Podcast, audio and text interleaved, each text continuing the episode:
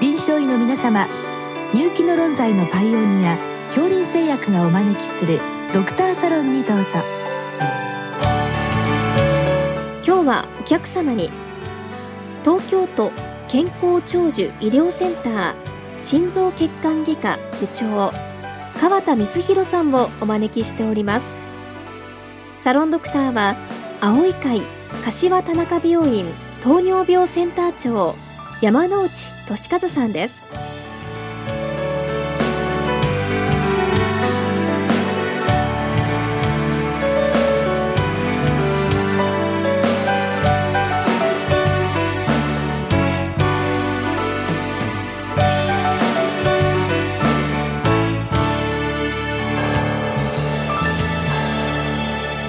川田先生よろしくお願いいたします。よろしくお願いします、えー、今日は大動脈のステントグラフト治療の、えー、内装と限界についてご教示くださいということでございます。はい。まあ、先生あのいくつかご質問がありますのでそれに沿ってまいりますけどまずこのステントグラフトですね、はい、まあ、これについて少し分かりやすくご解説願えますか？はい。大動脈瘤という名前を聞いたことあるかもしれませんがえーと、体の中で一番太い血管に、えー、それがそうですね提灯みたいな感じで太くなってしまったり、うん、あるいは片側だけこう袋状に膨らんでしまうような、えー、大動脈のコブを大動脈瘤というんですが、うん、そういうコブが破裂しないようにするためにまだ正常である大動脈から、えー、正常である大動脈に橋渡しをすることで、コブが中空になって圧がかからなくなってできればそれが縮んでくるっていうのを目指した治療がステントグラフト治療っていうことになります。こう人工的な筒をこう間に入れるようなものですね。ねはい、人工血管にまあバネがついてるような形ですね。ということで、えご質問の方ですが大動脈球部は腕頭動脈左双頸動脈左鎖骨下動脈を分岐していますが、まあ、こういったあたりにできた動脈瘤に対してもこの技術を施設が可能でしょうか、まあ、もし可能であるとすればどのようにしてやるのでしょうか。このあたりです、はい、これいかがでしょうか。はいあのもともとの、えー、ステントグラフトの始まりとしてはそういう枝があるところは置けないっていうことだったんですが、うん、それでもステントグラフトが出てきていろいろ外科医が工夫したりとかあとはデバイスもいろいろ進化することがあの来ましたので、うん、枝をできるだけ、えー、あるところにもコブができる人がいますので、はい、その枝を例えば右の首の動脈から左の首の動脈にバイパスをして左の動脈の入り口左の鎖骨下の入り口っていうのはステントグラフトの足場で閉じてしまっても血流がいくような感じにするとキューブにできたコブにも対応することができます。あとは一番手前の心臓から近い腕頭動脈のところもえー、コブを塞ぐためにステントグラフトを置かなくちゃならないという時にはそこのところに穴が開いてるようなステントグラフトっていうのも今国産で出てきておりましてそういうのを入れることによってキューブにもステントグラフトっていう治療が可能にはなってきております。なかなか芸術的なそうですね。その穴と合わせたりするのがまた苦労するところではあります。そうですね。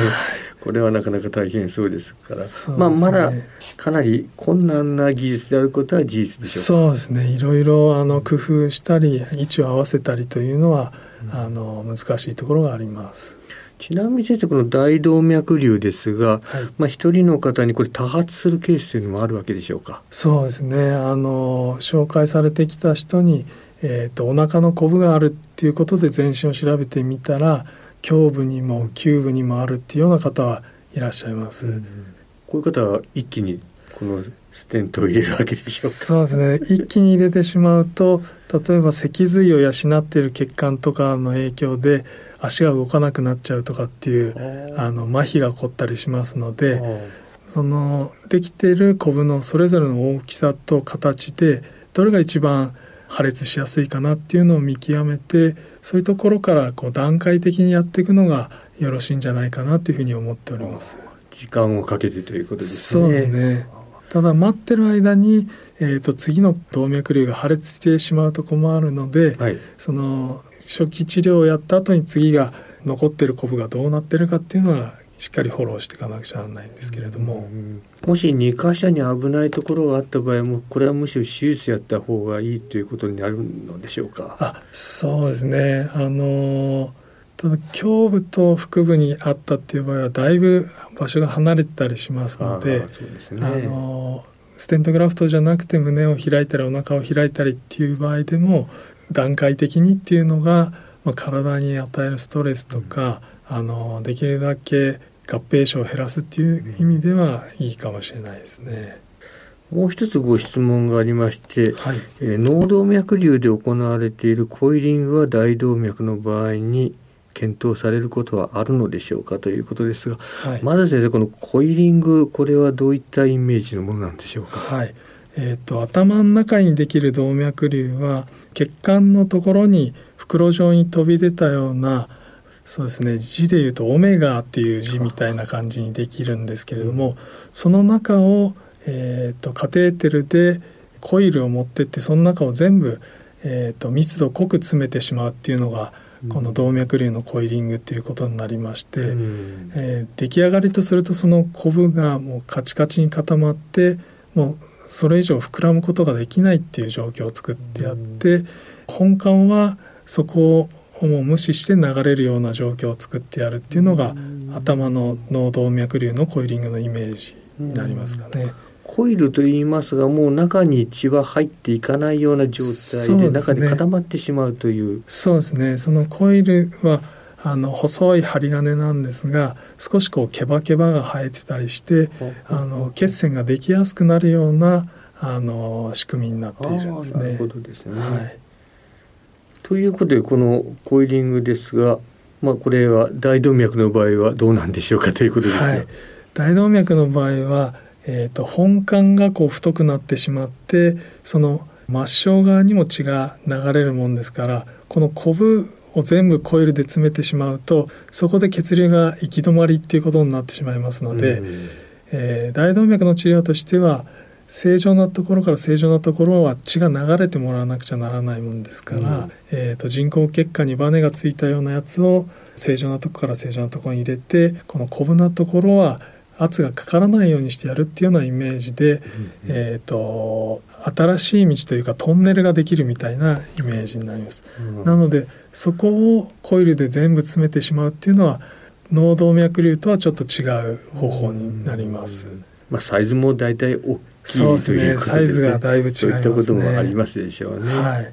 さて先生あの少しこの、えー、大動脈瘤ステントですね、はい。えー、これの実際のあの対象者、はい。えー、これについて少しお伺いしたいんですが、まあ、これ大体偶発発見されるのが最近の傾向でしょうか？そうですね。検診とかがしっかりやられるようになっておりますので胸部のレントゲンで、えー、少しこう突出しているようなところが見つかったとか今度はお腹の超音波をやったらお腹の動脈がこう大きくなっているのが見つかったっていうことできっかけで紹介されてくるっていうことがあります。やはり高齢化でこれ多くなっていると見てよろしいですか？そうですね。血管もだいぶこう動脈硬化って言われるものからあのまあ耐久性としてだんだん血管も長く使ってたんで弱くなってる部分がこう膨らんで拡張してきちゃうっていうのがあるかと思います。うん、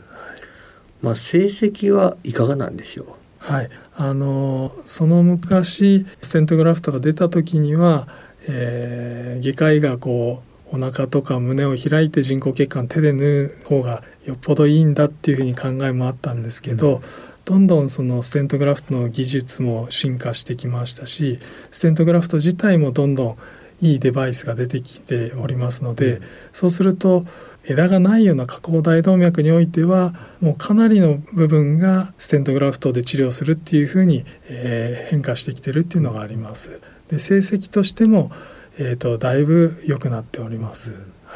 はい適用をもう一度確認したいんですが、これ症状がある場合はもう無論そうですね。切迫破裂とか破裂しかかってる場合にはすぐに手術っていうことになります、うん、よくこのサイズですが、はい、5センチ以上とかいう話聞きますがこれはいかがなんですか、はい、そうですね。あの発見された時に4センチとか3センチだけど形はこうコブがあるってなると患者さんとしては心配になっちゃうかもしれないんですが、うん、あの日本だけに限らず世界的にも、えー、5.5センチを超えないとなかなか見た目はちょっと怖いのがあるかもしれませんが破裂はしないっていうのがもう、えーと、エビデンスあの証拠としてはありましてなのでそれよりも前に治療をやってしまうっていうのはちょっと早すぎちゃうっていうふうにはあのそうですね学会全体としては考えています。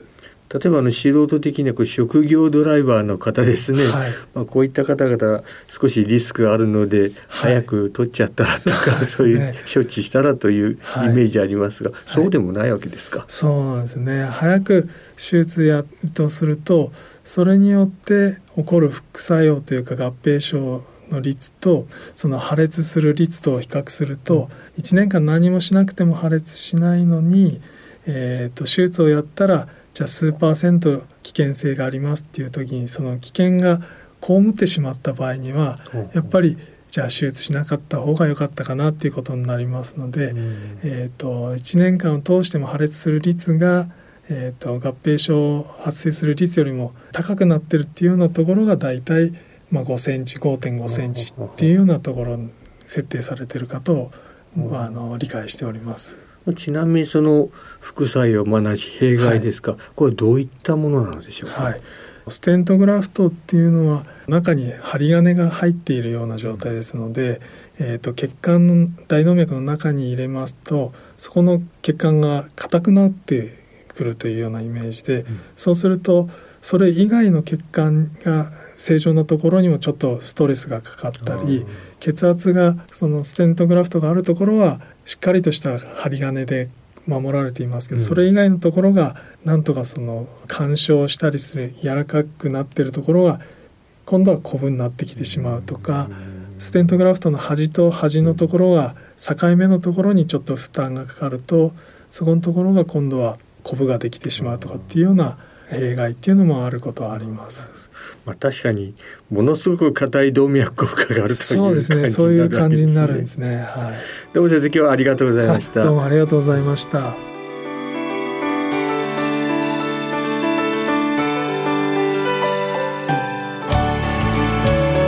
今日のお客様は東京都健康長寿医療センター心臓血管外科部長川田光弘さんサロンドクターは青い会柏田中病院糖尿病センター長山内俊和さんでした。それではこれで恐林製薬がお招きしましたドクターサロンを終わります。